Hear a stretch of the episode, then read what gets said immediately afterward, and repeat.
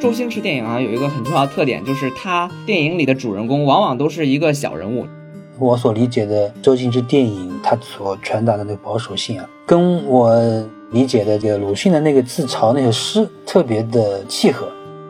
这几十年越来越像他电影里描绘的人物了，可能以前还没有那么像，但是我是感觉越来越像了，尤其是对于我们中国大陆的观众来说，也许有必要去探讨一下怀旧这个现象本身究竟是怎么回事？仅仅是因为我们老了吗？还是因为真的有某些东西消失了？各位听众，大家好，欢迎收听由大观天下志制作的播客《东腔西调》，我是本期的主播大志。今天我们请到的嘉宾呢，是大观学术小组另一位非常优秀的学者，华东师范大学政治学系的周林刚老师。大家好，我是周林刚。林刚老师在学院里的这个主业呢，是研究政治哲学、宪法学和国际法。但是我知道林刚老师除了这些学术性的研究，也特别喜欢看一些文学和影视作品，并且特别喜欢用政治哲学的视角去思考这些文艺作品。我之前在澎湃新闻的专栏上也有看到您的那个唐闭馆专栏，有在连载鲁迅的小说和莎士比亚的戏剧的一些文章，感觉也非常精彩。但是您这一次做客我们播客呢，还是想跟您聊一点轻松的话题。之前听您的师兄翟志勇老师说爆料哈，说您非常喜欢看周星驰的电影，所以这一次的主题呢，我们也想跟您来聊一聊周星驰这个话题。好的，好的，呃，很高兴。嗯。前一段时间，那个周星驰刚过完六十岁生日嘛，那他从八十年代开始涉足演艺界，做儿童节目主持人，那到现在已经四十年了，陪伴了好几代人的成长，以至于网上有一句话哈，说我们都欠星爷一张电影票。那第一个问题就想请您回忆一下，您是从什么时候开始欠星爷票钱的？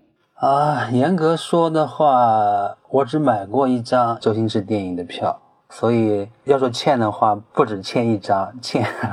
欠许多账，对，因为我只有我看的第一部周星驰的电影是买票进电影院看的，而且那个票钱也不是我出的，是公家出的，因为那个时候是《大话西游》公映的时候，是学校组织我们去看的，还是中学的时候。从这第一次看周星驰的电影之后啊，很长时间里面。看的各种各样周星驰的电影都没有买过票，所以何止欠一张，应该说欠很多张啊。但是现在说起欠星爷一张电影票，我觉得这个说法很有趣，我不知道你有没有琢磨一下啊？为什么会欠他一张这个电影票？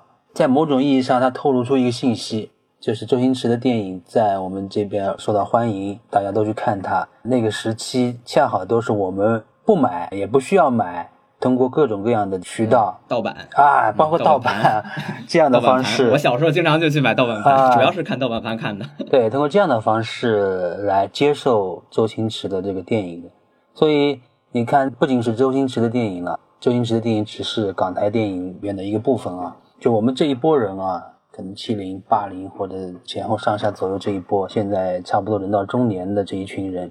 你要说起来，那是港台娱乐圈是一个商业模式之下的文娱产业的这个作品，但我们接受这些作品，恰好不是按照商业的模式所得到那个效果。就说我们并不是人家商业模式操作的对象，啊，我们是以另外一种方式来接受这些在商业操作里边诞生出来的这个影视作品的。这里有一个差距，就我们 是以另外一种方式接受了一种商业的这个产品。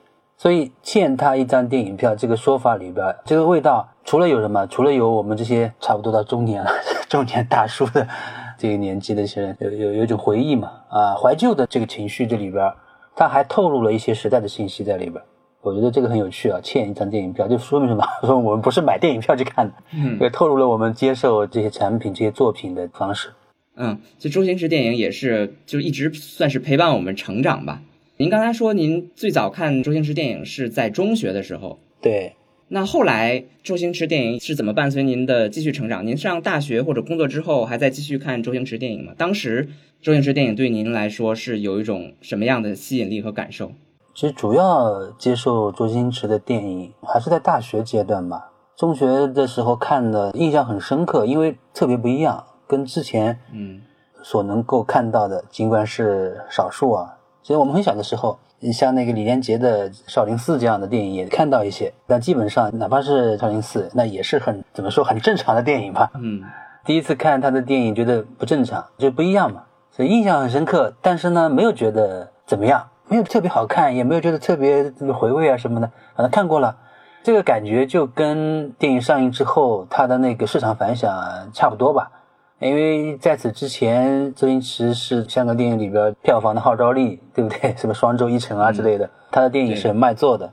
但是《大话西游》实际上让他这个票房神话好像遭遇到了一个滑铁卢一样，所以反应不太好。他要等到沉寂了一段时间之后，差不多就是我们上大学的时候，他慢慢的。上大学是大概几几年？呃，零几年吧，应该。没有，九十年代末。九十年代末。对对对，慢慢的在校园里边，香港回归。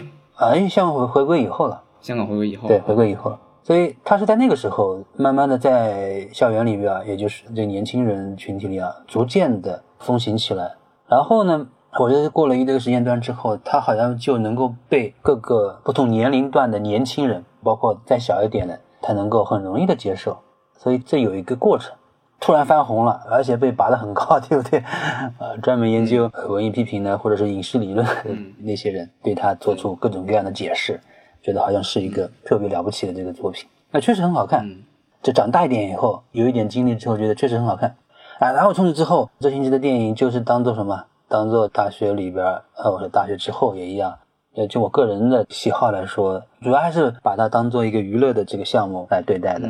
通过观看他的电影，放松一下心情，放松一下头脑。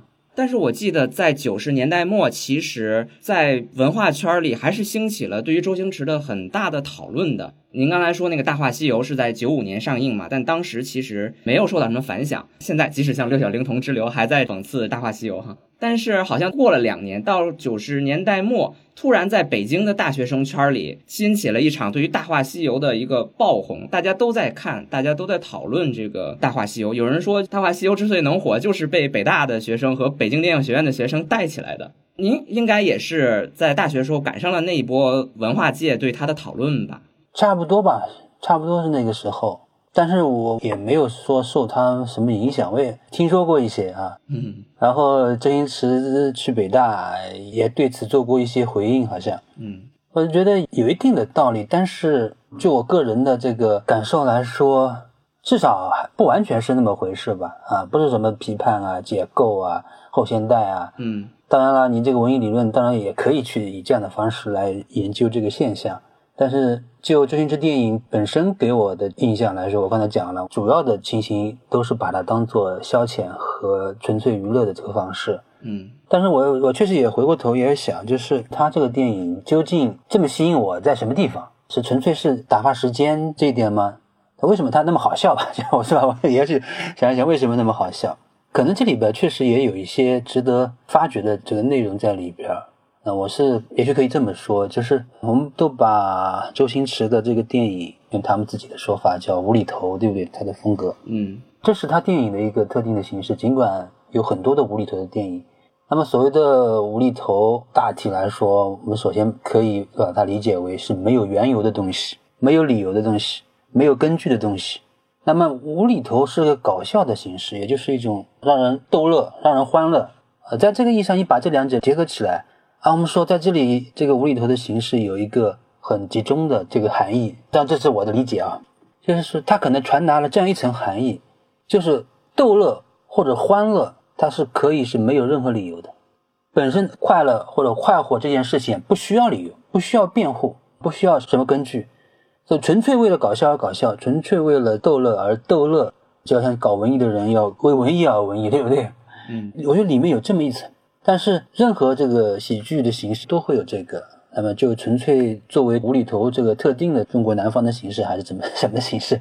呃，也不一定是啊，因为它的普适性，所以它能够把这个形式和电影本身的故事，呃，它的叙事似乎是可以区别开来的，但是。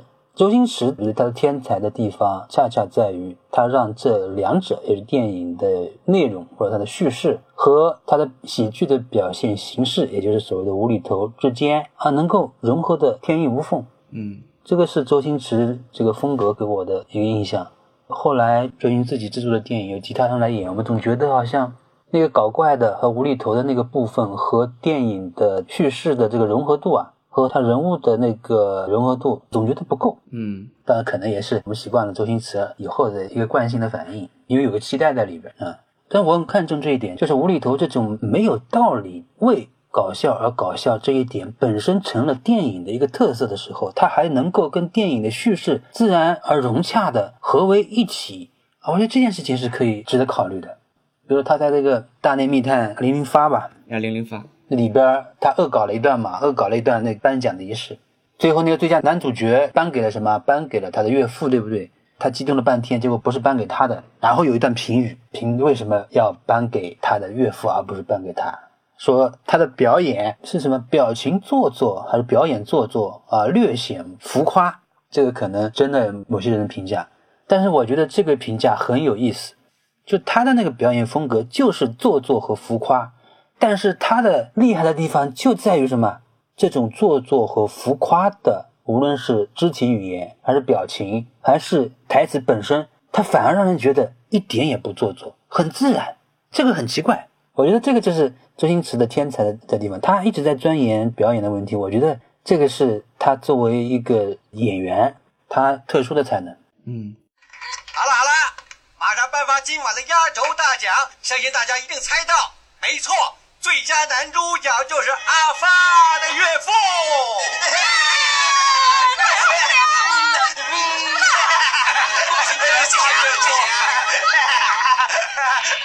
其实这个奖啊，呃，不是我拿，还谁拿呢？我亲眼看到他进妓院。等等，对不起啊。刚刚那场戏，我从头带到尾看的是水水之作，有目共睹。你怎么会把奖给那小子？哎呀，你也不错了，但是流于表面，就像刚刚你老婆听你心跳那场戏啊，表情做作，略显浮夸。那些是世俗人对我的看法，你该不会也不识货吧？不对了，老公，我听心跳的时候，真的感觉不到我跟你有交流，只觉得你好像完全没有办法入戏，你真的不是很会演戏。哎，那哎，听我说句公道话，一句就好。你不懂演戏呀？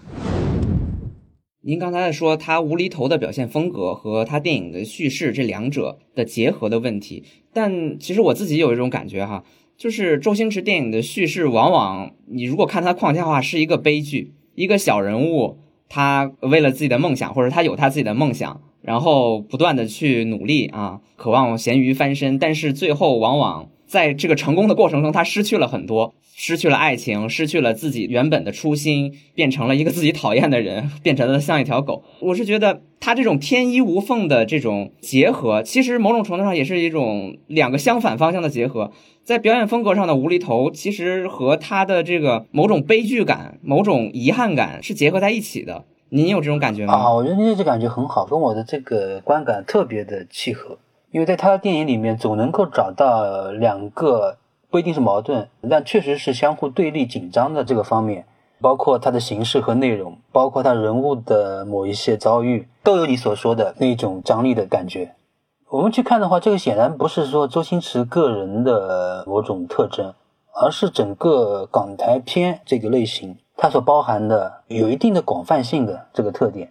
而周星驰无论是他主演的还是他制作的电影，那么在这一整个大类当中，你如果说在这里面他有什么特殊性的话，我反而觉得正好跟你刚才提到的那些学院派所讲的什么批判后现代啊，我觉得恰好相反，构成周星驰电影内容上来说，它的特色的地方恰恰在于它的保守，呃，我甚至愿意称之为小市民性。嗯，啊，我这里没有贬义啊，这里没有贬义，因为我认为这个属性背后。它有非常重大的这个意义啊，所以我愿意把保守作为周星驰电影它的特征，而不是什么后现代啊，嗯这个批判啊这么一些东西。这个保守，我觉得它是香港市民社会的一个很好的一个反应。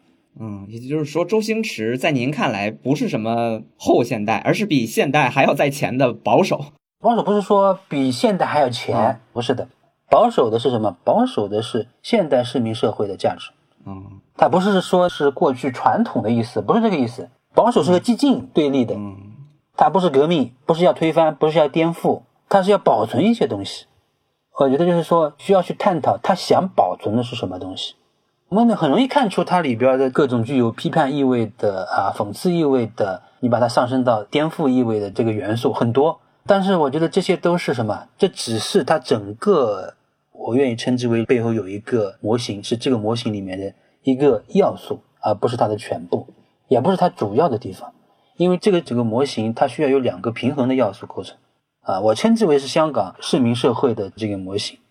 我们可以从它的，啊，无论是他制作的还是他主演的这个，其实就周星驰自己啊越来越主导一个电影的时候，到最后他自己制作、导演，甚至参与编剧，也是越来越往后后期的电影，我们会看到他越来越流露出他自己所谓的这个特性之后，我们会发现他那个特性，无论是这个美人鱼还是西游降魔，或者这个两部嘛，也有两部对吧？新喜剧之王，啊，我发现都没有什么特别让人震撼的地方。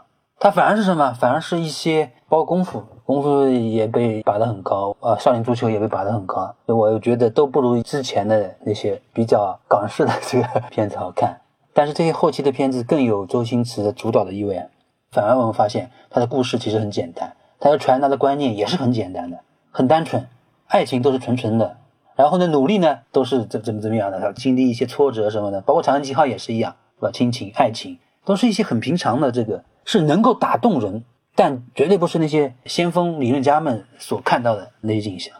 那我回头去看之前的那些电影，我们其实也看到，可以理解，就是在一个商业运作的娱乐圈里边诞生出来的这个作品，尤其是像喜剧这样的作品，娱乐娱乐，它还是有一个比较实际的功能，还有它的商业上的这个考虑。尽管我们这一波在内地的观众，他接受的方式是非商业的。对吧？而且，其实我要补充一句，不仅仅是我们以非商业的方式来接受香港电影的，而且我们很多人还是以什么非大众的方式来接受这种大众传媒的作品。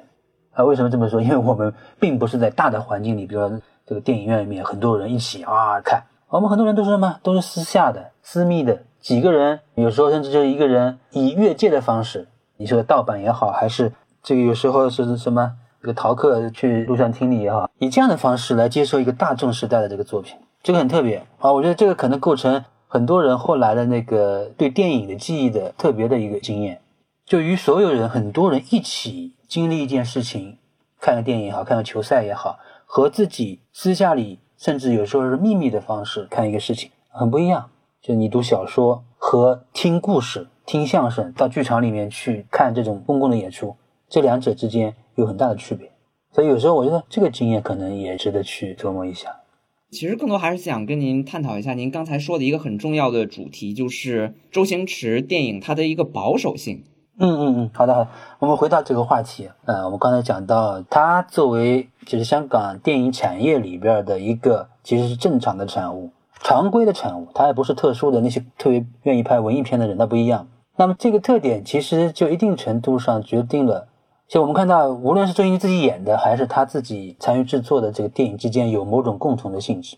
先抛开它的形式啊，我们去从电影本身的故事、它的叙事。你比如说《大话西游》的这个系列，它的大的故事、大的背景或者这个背景的设定就是什么？设定就是要么是你想要除魔，或者说在最前两部这个西游里边，它是什么？它是一个顽劣的、不受驯服的妖吧？这个妖怪孙悟空对不对？对，被驯服的过程。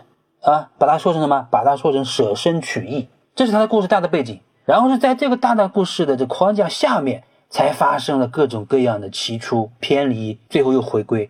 所以你看，这整个故事，我们说很正能量，就是政治上正确的，我们可以这么说。一开始是一个杀了师傅的反抗者，最后和师傅一起去取经了。啊，这基本上就是这个，我们说他选取的故事，它的原著，它的结构就是这样啊。也许以后有机会，我们可以。去一起研究一下这个《西游记》，因为我最近也对它有一点想法。哎，这个很期待。这个叙事啊，它也很有趣，可以把它跟这个《水浒》啊什么都放在一块儿。然后这个是后话了。那其他的，你比如说《国产零零七》里边啊，《国产零零七》的故事也一样啊，也是一个什么？这一个特务为了保护国宝，不辱使命完成了任务，对不对？最后什么还惩罚了什么？惩罚了腐化堕落败类，消除败类，保护国宝，这也是一个很正能量的故事。最后，他的那把杀猪刀上还有邓小平的题词，小平赠民族英雄。对对对，小平赠，虽然是这个样子，但是放到这个内地来，它也是政治不正确的，对不对？所以它不能够公映。但是即使放到香港那个社会里面，这已经是很正面的了。呃，这个故事一点也没有什么，就大的框架是就很正常的，很正确。那即使是像那个金庸写的《鹿鼎记》，他拍了两部，对不对？那《鹿鼎记》的故事，那有很多隐喻可以去发掘。但是无论你怎么发掘，我们都能够看到，呃，那韦小宝不反皇帝，因为皇帝是个好皇帝，对不对？但是他需要在这样的前提之下去找到自己的那个特殊的位置，他也不去破坏那个天地会，拒绝反清。那武状元苏乞儿呢？那也一样的，他是丐帮帮主了，那好像跟皇帝是有一个，就是跟朝廷有一个对峙的关系。所以皇帝就在电影的结尾很担心啊。但是他说了一句很巧妙的话，对不对？让皇帝觉得下得来台了。但是他的那个潜台词也一样的，除非迫不得已，你让我这生机无着，对不对？也没有必要返还。那么在审死官里边，我们可以看到，他好像嘲讽了一般那些大官儿。这台词就是这是什么官呢？都很很有讽刺的意味。这个摆在我们千百年来这个官民对立的这个模式之下，这个就很有感染力啊。但即便如此，他也仅仅是。讽刺了一下，整治了一下里面的一些所谓的官而已。反贪官不反皇帝，他们最后其实达成了这个交易了嘛，妥协了，对不对？他目的也达到了啊，然后也妥协了。所以你像这些大的框架，你把它摆出来，你会看到，如果我们不是把里面的一些元素抽出来的话，所有的娱乐元素，包括让人感动的。让人愤怒的、让人激动的、让人什么感觉痛快的那那所有的元素都被装在一个稳固的结构里边，所以从这个意义上来说，我觉得你要说它是商业电影，哎，也是可以说的。它当然是商业电影啊，我的意思是说，你用商业电影这个标签来标志它，跟它的内容本身是相符的，因为它的内容是适合这个套路的。但是尽管如此，就是我说这个。保守性，我本人对它并没有什么特别的批判的这个意思，因为我觉得这个保守性是一个正常的市民社会它的结构的一个反应。我们仔细的去琢磨一下，我们会发现，我刚才所举的所有的例子里边啊，什么不反皇帝啊，不反清啊，反贪官不还那个君王，对不对？最后妥协，本身电影的主人公他最后的选择都是跟朝廷保持距离。你看，在《国产零零七》里边。我们可以看到阿七，他有一个自己的对于爱情、对于日常的私生活的重视。对，最后一句经典的台词，我们在聊这个儿女私情、国家大事什么的，就放一边吧。对，然后呢，你看《鹿鼎记》也一样，《鹿鼎记》最后是离皇帝而去嘛，就是大家各走各的，对不对？从此之后，历史上再没有韦小宝这个人物。哎，他追求的是这个。那武状元呢，他有很大的势力，但是呢，他就做乞丐去了。审子官也一样，他仍然是民间的人士，所以在这个意义上，我们要加上一点，就是那个保守性，它的有具体的含义的。呃，我觉得大概可以用这样两个基本的元素来说明所谓周星驰电影。当然，周星驰电影这个名目比较含混啊，啊，我们就用周星驰电影这个说法，它的所谓的保守性，它一个方面，它的其中一个要素，我可以称之为它对于自然的人性价值的那种护持。对自然的人性价值是不持、护持、爱护、爱护、维持啊，爱护和维持、护持，这里面包括亲情、爱情、友情，以及为人正直、行侠仗义等等这样一些，所有都可以在我们的江湖的意义上的 能够提出来的啊，甚至是道义有道这样的东西。当然，他塑造了一些这个做点小坏事的这个人物形象，对不对？也有的啊。这第一个方面，对自然的价值的护持。第二个方面呢？特别重要的就是，在这个前提之下，对自然价值的坚守的前提之下，与政治或者说官僚系统保持距离，与官方保持距离。所以，在这个所谓的保守性里面，有一个基本的框架，我们可以在港台电影里面反反复复的看到，就是什么？你说有一个江湖，有一个朝廷，有一个社会，黑的，呃，有一个白的，啊，黑白的两套，对不对？那么在周星驰这儿，我们也可以更一般的说，这里有一个什么？有一个政治和社会之间的基本的区分，江湖和庙堂的区分。江湖和庙堂的区分，这个是对我们武侠里比较喜欢我们的传统表达方式，对不对？江湖和庙堂。那么这个在香港这块地方，它成了一个社会的结构性的这个东西。在《鹿鼎记》里边，记得我们提到过，韦小宝和陈近南之间有一段对话。你天天会是反清复明，但他到皇帝那儿去做卧底，发现这个皇帝是个能干的这个君王，他越来越使天下太平了，他就要反问了：那为什么你这个好皇帝你还要反呢？这个陈近南几次答复都是：这是我毕生的愿望，没有理由。他把反清复明在影片里面变成了无厘头。那然后韦小宝说的是：好皇帝就没有必要反，对不对？他潜台词是怎么统治是比谁统治更重要的一个。小宝，你是个聪明人，我可以用聪明的方法跟你说话，外面的人就不行。不解。读过书、明事理的人，大多数已经在清廷里面当官了。所以，如果我们要对抗清廷，就要用一些蠢一点的人。对付那些蠢人，就绝不可以跟他们说真话，必须要用宗教形式来催眠他们，使他们觉得所做的事情都是对的。所以，反清复明只不过是个口号，跟阿弥陀佛其实是一样的。清朝一直欺压我们汉人，抢走我们的银两跟女人，所以我们要反清。要反清抢回我们的钱跟女人，是不是？富不富民根本就是脱了裤子放屁，关人鸟事啊！行了，大家聪明人了解，继续。总之，如果成功的话，就有无数的银两跟女人。反正无论如何，我都是被统治者。我能想的就是上面怎么统治。不是不是，怎么统治比谁统治更重要。说的是什么？说的是好的统治是第一位的。谁统治？对，无论如何我都是统治者，所以对于我来说，关键的问题是什么？好的统治。所以要反对的是坏的统治。至于说这个统治你的是满人，还是那显然这个这样的说法放到今天，可能觉得这政治不太正确，对不对？但我觉得这是市民社会典型的思考方式。它要加上民族主义之后才会改变它。因为民族主义有一个诉求，它就是谁统治这件事情是第一位的。啊，我们也可以说民主也是谁统治这是第一位的。那么与民主相对，我们说自由主义，它的第一位的事情是什么？怎么统治？按照规则来统治，这个是第一位的。所以只有在后面一个情形之下，也就是说把怎么统治当做是第一位的前提之下，才会有一个庙堂和江湖之间那个区分，结构性的区分。所以你看，也许有人会把这个当做有疑问的东西，当做是殖民地的形态，就是你是回归了，跟但是你的精神上还没有回归啊。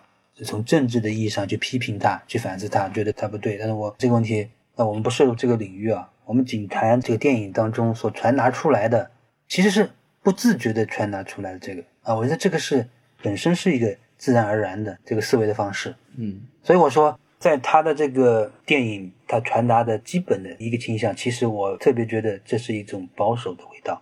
而且呢，这个保守它是有具体的内容，就是我所说的香港的市民社会的这个模型。嗯，你刚才提到就是市民社会，那我觉得周星驰电影啊有一个很重要的特点，就是他电影里的主人公往往都是一个小人物。周星驰很少去直接讲一个大人物的故事，他都是描述一个小人物，而且是描述这个小人物他的成长。包括在成长过程当中这种艰辛和感受，某种程度上，我觉得这种叙事的习惯也暗合了您刚才说的，就是他希望和官方保持距离，尤其是和各种各样的，不管是正还是邪的这种宏大叙事保持距离的这样的一个特征。那不妨我们还是回到周星驰电影给个人的这种直接体验来讲。就是很多人看周星驰电影，他其实是都有一个代入感的，因为他会觉得那个小人物的奋斗，那个小人物在成长过程中遇到的所有的辛酸、嘲弄，有时候甚至是自嘲，都暗合了他自己的一个人生经历。您怎么看周星驰电影的这些小人物他所受到的嘲弄或者自嘲？你刚才是不是提过《大话西游》第二部吧？最后那个结尾啊，啊，他好像一条狗啊，那个夕阳武士，对对对对，是吧？对对对，你提到过这句话对吧？这句话很有意思。干什么？那个人样子好怪呀！我也看到了，他好像条狗啊。这整个故事结束了。城墙上的夕阳武士和这个女朋友吧，爱人 对吧？嗯，其实就是至尊宝和紫霞仙子转世，或者说在他们俩的样子。对，这个是看着孙悟空的背影，说他像一条狗。这个结构在电影里面以形象的方式向我们展现出来，这是同一个人对自己的这个评价啊。今天我们知道这是两个角色，对不对？在电影上我们看到，都这是周星驰演的，有转世，对不对？那是什么？那也是周星驰演的那个孙悟空。啊，就好像至尊宝对孙悟空对他自己的那个前世，他的真身的一个嘲弄，所以这个电影的结局这个地方，它就是一个什么？是自己对自己的嘲讽。当然，我自己第一次看到这儿的时候，哎，反正觉得很奇怪，反正有点不太舒服。然后后来想想，这个其实是自己对自己的某种关系。所以用这个片段，我觉得当时真的可以用来描绘啊，就无厘头风格的电影。刚才你特别讲到了，它很多都是小人物的。当然，我们看到这些小人物都完成了一些，无论是他个人的成长也好，还是他完成了电影中他所担负的那个任务也好，比如说消灭了坏人，消除了败类，对不对？嗯打败了那些大反派，嗯获得了学士的神功，解救了学校里的学生，获得了爱情等等，他都完成了一些在我们作为普通人看来什么值得追求的事情。包括在功夫里边，最后他做出了一个什么关键的选择，重新做回好人了。所以这个是一个方面。那么在我们刚才提到的孙悟空这个角色上来呢，他也在里边做出了一个重大的抉择，走上解救世人的大路，是不是要去取经了？然后在所有的这些，无论是小人物还是大人物，在他完成这些正派应该完成的正义的事业或者好的事业的背后，旁边有另外一个要素与他并存的。刚才举的那个西洋武士呢，是具体的形象的方式，对吧？同一个演员以化身的方式对自己做出了一个讽刺，或者说是嘲弄、嘲讽。那么在其他的电影里边，表演形式本身就让观众感受到这个人物有一种什么，有一种玩世不恭的味道在里边。这个没有理由的各种各样的反应和表现，夸张、不正经，对不对？然后后来仔细想一想呢，觉得这个不正经里边有一个正经的这个内核在里边。所以这个好像又回到了我们刚刚一开始就提到你也传达出的那个感受。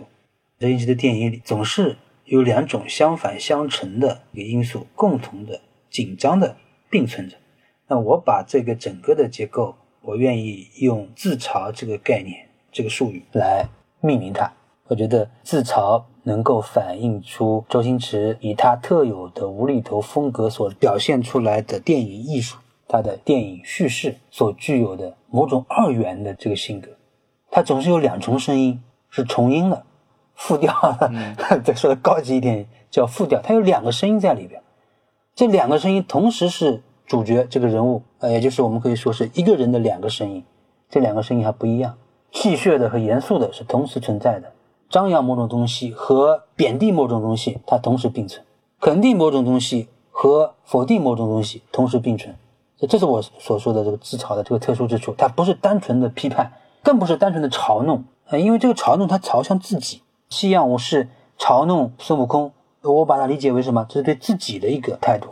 所以所有的主人公他都完成了一番重要的事业，替被冤枉的人伸了冤了，这也是一个正义之事吧。但是在这件正确的事情上面，它附着着一个什么？附着着一个对于完成这件事情的人的某种呃，我刚才说是贬低，对不对？好像这个人跟他所完成的那件正确的、值得赞扬的事情之间啊，拉开距离来了。我们赞扬了一件事情，但好像这个人又把他拉低。哎，他怎么这么无厘头，这么不正经？我们看到这样一种方式，比那些假正经、成天高大上，反而让我们感觉到更真实。更可贵，更有价值。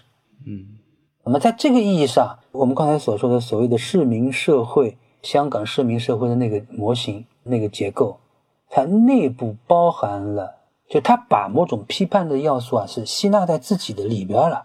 比如说，有的人做一件好事，做完好事以后，他觉得哎也不在意，不要把我拔拔太高，对吧？就是这个很普通，这个对吧？谁谁见了都会如何如何，都会拔刀相助等等。我觉得这是一件什么普通的事情。在这个模型里边，人是本身没有神话的，所以也许可以这么说：所谓的市民社会内部的那种把批判的要素吸纳在自身里边，使得自身是一种二元结构啊，我觉得可以这样来阐释：一方面，它有一些变成像自然而然的事物一样的价值，包括亲情、爱情，我们刚才提到过，对吧？我称之为自然价值，亲情、爱情、友情、正义，这个行侠仗义、为民伸冤之类的。好像是普世性的这么些东西。与此同时呢，有一种对于人本身的什么，它本身的某种警惕，就是在我这个社会里面，人是不能够被神化的。是有英雄，但英雄本身呢，你仔细的看一下，他可能就是个小人物，他能够做出很了不起的事情，但他还是个普通人，所以他不允许把人神化。他可以把道义神化了，江湖道义，让人抛头颅洒热血，这跟革命先烈一样的。但人仍然是肉体。仍然是在柴米油盐酱醋里边、七情六欲里边存在的，嗯啊，所以你你怎么去描绘这个市民社会？当然是这是一个工商社会，对不对？有各种各样的讲这个规则，讲那个规则啊，讲这个界限，那个界限，你的权利，我的权利。但我把它抽象一下，我觉得可能一方面就是对于重要的基本规则的坚持，惩恶扬善，这个是很多的大众媒体里边这些商业影片里边反映出来的，因为是普通人喜闻乐见的事情。另外一方面就是在这个社会里没有神，当然这个可能说有点大了，嗯，也可以进一步的针对。比如他每一个角色去具体的去看一下，但是多多少少能够传达出一点我所体会到的周星驰电影所给我的整体的那个印象。嗯，所以保守没有什么贬义之处。嗯，因为我们要看它保的是什么。嗯，哎，林刚老师，我记得之前跟您聊那个大纲的时候，您有提到鲁迅那个自嘲那个诗，我觉得那个点也挺有意思，您可以稍微讲一下吗？对的，我觉得我所理解的周星驰电影，他所传达的那个保守性啊，跟我理解的这个鲁迅的那个自嘲那首诗特别的契合。因为那首诗被就是横眉冷对千夫指，这个俯首甘为孺子牛，它被解释成了一个很高大上的意思。但是你仔细想一下，当它被解释成了一个高大上的意思之后，你就丢掉了自我嘲讽的味道。你就丢掉了这个作者的自知之明，对不对？你说这个作者的这个里边有没有这个高大上的这个内容？有的，但是恰恰是因为有的这个高大上的内容，他试图对此进行自嘲。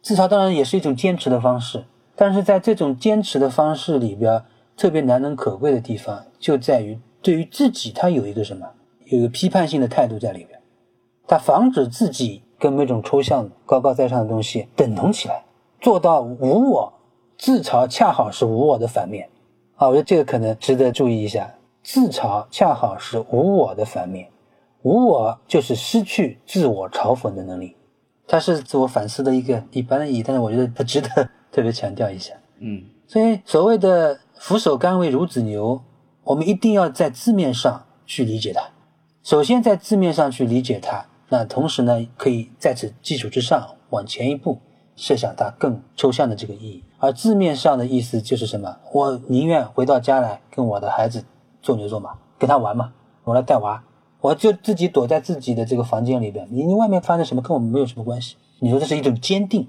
当然也可以，但它首先是什么？首先是一个把自己跟更大的那个世界区别开来的这个意象在里边，而那个更大的世界。本来是什么？你要到那个世界里边去奋斗、去战斗，怎么怎么样？最终也许你还想为他带来一点光明，对不对？让他变得好一点。所以那里面是有你的事业。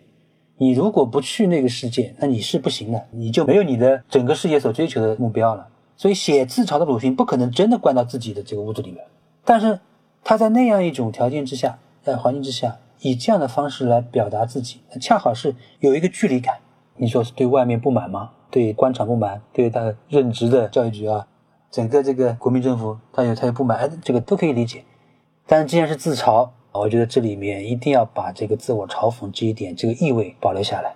你把这个意味丢掉了之后，那就会让这个鲁迅显得什么居高临下、高高在上啊！你横眉冷对千夫指，一下子好像上升了，对不对？成神一样。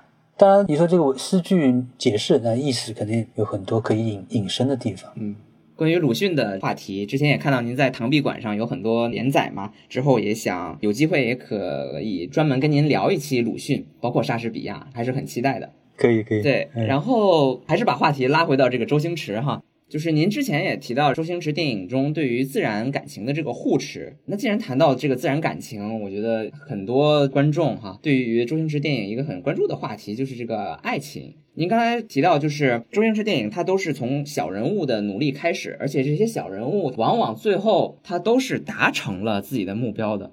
但是就我的观察而言，哈，在这个达成目标的过程当中，在好多电影里，其实爱情都是一个牺牲品，或者说是要遭受挑战的一个东西。比如说《大话西游》，是吧？为了达成救人的这个目的，他必须变成另外一个人，变成孙悟空，而不是至尊宝。然后呢，比如说在功夫里，爱情也是一个被挑战的东西。为了成为斧头帮大佬，是吧？为了成为一个真正的黑社会，我就要把这个棒棒糖踩在脚下，我要成为一个狠心的人。好像呃，周星驰电影总是会把爱情作为主角在实现过程当中所面临的一个很重要的挑战。呃，您怎么看周星驰电影里的爱情？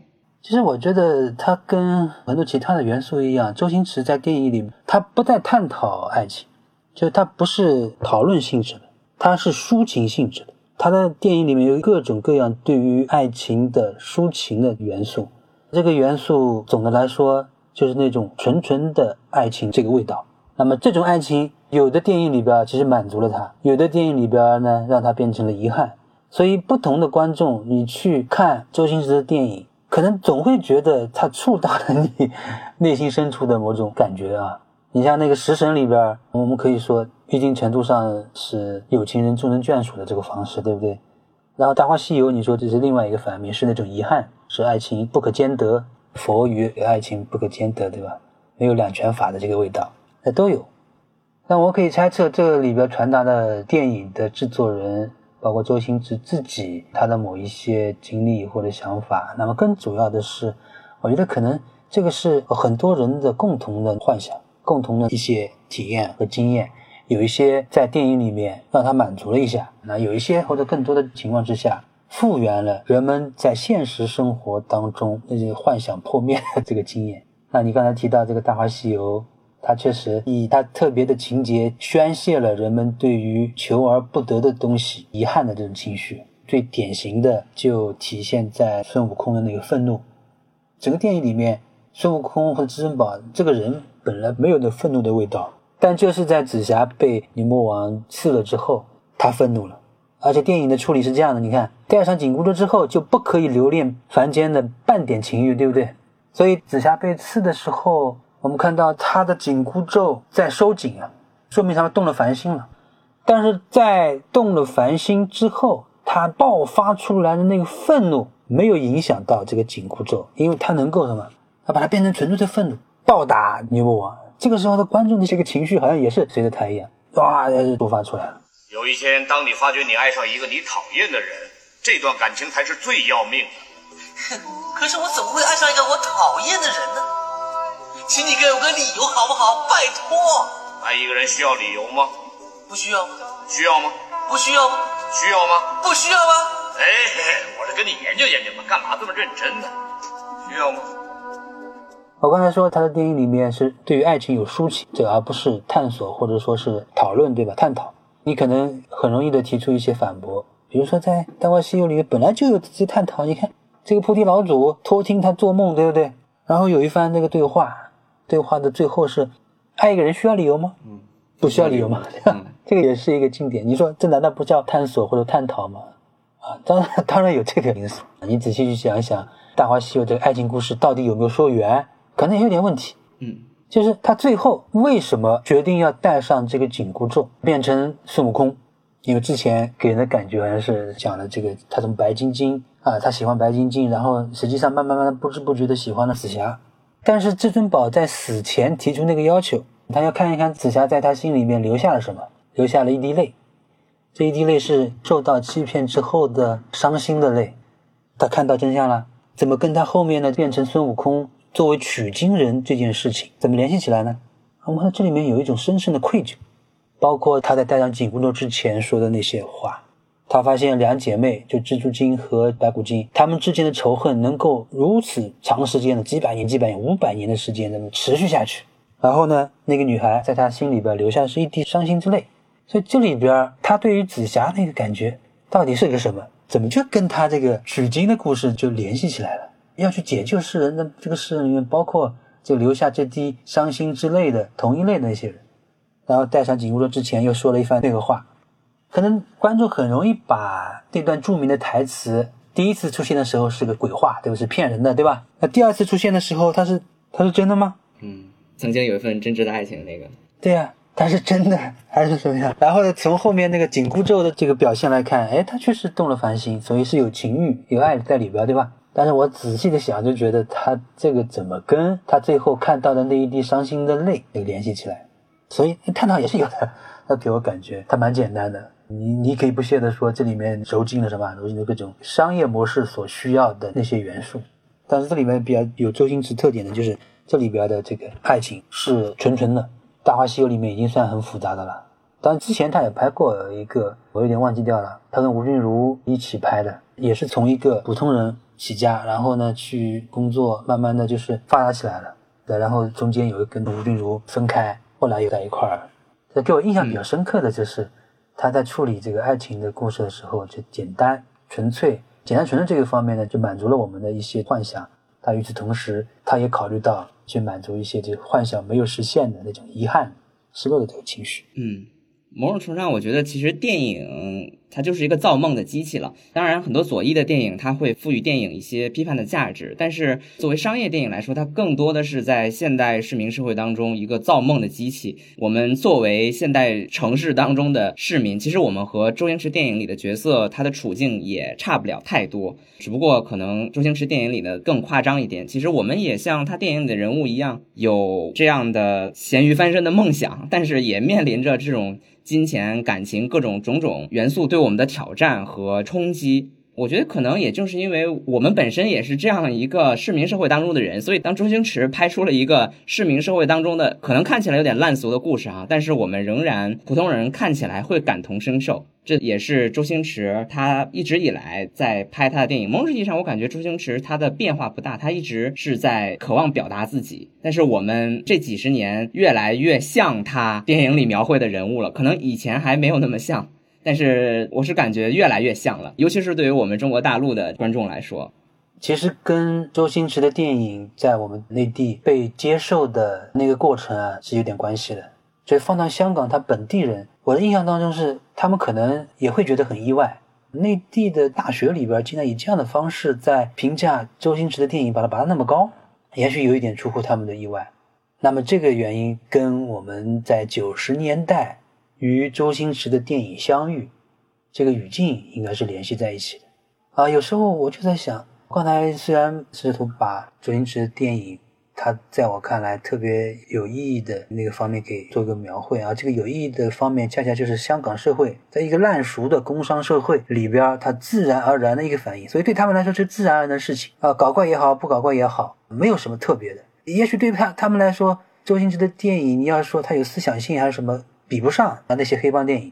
但是就是因为周星驰的电影在香港这个社会里边，它的自然而然的性质和他进入内地的时候。我们两个社会空间之间所具有的那个差异，让周星驰的电影突然之间有了一种不一样的意义。纯粹的娱乐，这个就好像日本第二次世界大战战败之后被盟军占领嘛。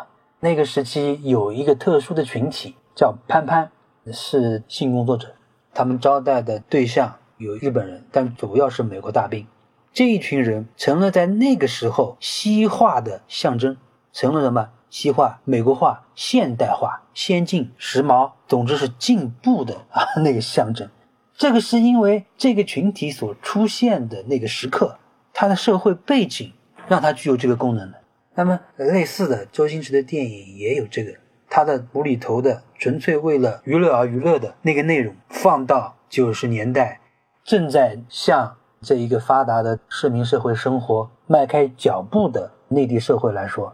它有一种，也许真的可以称之为批判的这个味道，因为它消解了一些东西，它让一些东西从我们的身上那种束缚感给解掉了。所以，我们最初接受周星驰的电影，他的搞笑，我刚才就特别强调了一点，就是说他的无厘头这个没有理由的一个味道，包含了一个什么具体的意思，就是我要欢乐这件事情是不需要理由的，无来由的这个东西，这个有它的历史的这个味道里面，所以与我们。在大学的时期里边，接受这些港台影视的这个方式，私密的，有时候是什么？是其实不合法的，因为盗版，对不对？啊，这种愉悦竞技的方式联系在一块儿，它给我们带来了某种什么？某种解放感。本来是很通俗的，甚至很庸俗的东西，你把它放到一个特殊的语境之下，它执行的功能有可能是历史性。所以现在周星驰的电影也好。还是一般而言的港台娱乐产品也好，包括它的流行音乐，等到我们这一代八九十年代啊，比我们还早，比我们年长一些的人也一样，接触这股风潮的风气的这些人，慢慢的步入中年，随着年纪的这个增长，可能开始有一些回忆，有一些怀旧，对不对？那整个来说，跟这个历史背景真的还是有一点关系的。就前不久，崔健开了线上演唱会，对吧？有没有去听一下哈？啊，崔健、罗大佑也开了，多多少少，你看他那个参与的人数那么多，几千万，不可思议。你要去琢磨一下这里面的怀旧的这个元素，其实蛮复杂的。它不仅仅是说过去的体验，今天再体验一把，因为我们是童年或者青少年的时候听了他们的歌曲，对不对？听他们的歌曲长大的，现在又听到了，重新换回了我们的当时的那个体验，恐怕不仅仅是这个样子。那网上流行一句话说：“初闻不知曲中意啊，再听已是曲中人，是吧？”哎，这个话的意思在说明什么？说明之所以现在听这个歌有这个怀旧的行为这个模式。其实是因为听歌的人仍然停留在这个歌曲所描绘的那个情景里边。你以前不懂，那个我不懂爱情，现在懂了，对不对？哦，听这个歌是这个意思。但是崔健和罗大佑他的歌，他不仅仅是情感的问题，他描绘一个时代，他传达一个时代。所以在这个意义上，所谓的怀旧，也有可能恰好是人已非，而物就是物是人非，对吧？当然，我们一说这个怀旧，当然通常是指的是某些东西。这个丧失了。我们看周星驰的电影呢，跟你讲的可能也有点那么个意思，就是我们其实对周星驰电影的东西越来越熟悉了，越来越像了，可能有这个味道。嗯，正好是我们连线的前几天，周星驰也过了他的六十岁生日，也看到他这个头发已经花白了，当然花白好久了。去年也有一个新闻是星爷的黄金搭档达叔爷爷去世了，我们施展老师还在纪念他。某种程度上，我觉得周星驰的时代已经算过去了，但是他的影响，或者说他在我们心里的所造成那个感受，可能还是在影响一代人嘛。所以这个不管怎么样，至少对于我来说，如果星爷继续拍电影的话，我还是会再去还他几张票钱。其实我这个情怀也有一点啊，但没有那么强。我是把周星驰本人跟他那个电影还是区别开来的。呃，我认为他说的是完全正确的。嗯。就是完全真实的，就他本人一点不搞笑的。电影是另外一回事情，而电影反映的恰好不是周星驰个人啊。我刚才只是讲到了他的表演风格的天才之处，但是电影并不反映周星驰个人，所以我喜欢的也不一定是周星驰这个人。他吸引我的不是在这儿，当然我很敬佩他，他作为一个演员也好，一个导演也好，他对于电影精益求精，这个就没有问题，这个都是值得敬佩的地方。但是我觉得，如果我们把目光聚焦在周星驰这个人身上的话，我觉得可能会失望越来越多吧，因为他不能主宰他的大的环境、大的背景，他的所有的电影上所取得的成就，在某种意义上是依托于支撑这个电影的这个社会结构的，所以他是随着这个他背后的结构的沉浮而沉浮的。我们可以理解，就香港电影不仅是电影啊，它的流行音乐有那么一个黄金时期。焕发出那样的生机勃勃的那种活力，它本身就是香港这个社会它的生机活力的一个体现。所以我更愿意透过周星驰的电影去看他背后的这个香港，然后透过周星驰电影就我们这个群体当中被被接受的这个现象，观察我们这个社会。当初那些大学生、研究生或者是艺术专业的这个评论家们，希望拔高他的电影，这个在传达的是某种希望、某种幻想、某种憧憬。所以刚才我谈到这个怀旧嘛，我觉得看周星驰的这个电影，现在可能也有一点这个怀旧的味道，也许有必要去探讨一下怀旧这个现象本身究竟是怎么回事？仅仅是因为我们老了吗？还是因为真的有某些东西消失了？不仅是因为我们的年龄消失了，而是有一些事物消失了。我刚才说回忆怀旧是物是人非容易，这个是吧？那也许还有另外一个情况，物也飞了。嗯。非人非，人非不非是另。那总之有些东西还消失了。好，今天这期节目也时间差不多了，非常感谢林刚老师这一期和我们分享他对周星驰电影的一些分析和看法，也欢迎林刚老师之后再做客我们东腔西调来聊一聊其他的文学和影视作品，希望您多来做客。好的，好的，谢谢谢，反正是啰啰嗦嗦、拉拉杂杂的啊，不怎么系统，也很精彩。谢谢各位听众，我们下期见。好的，再见。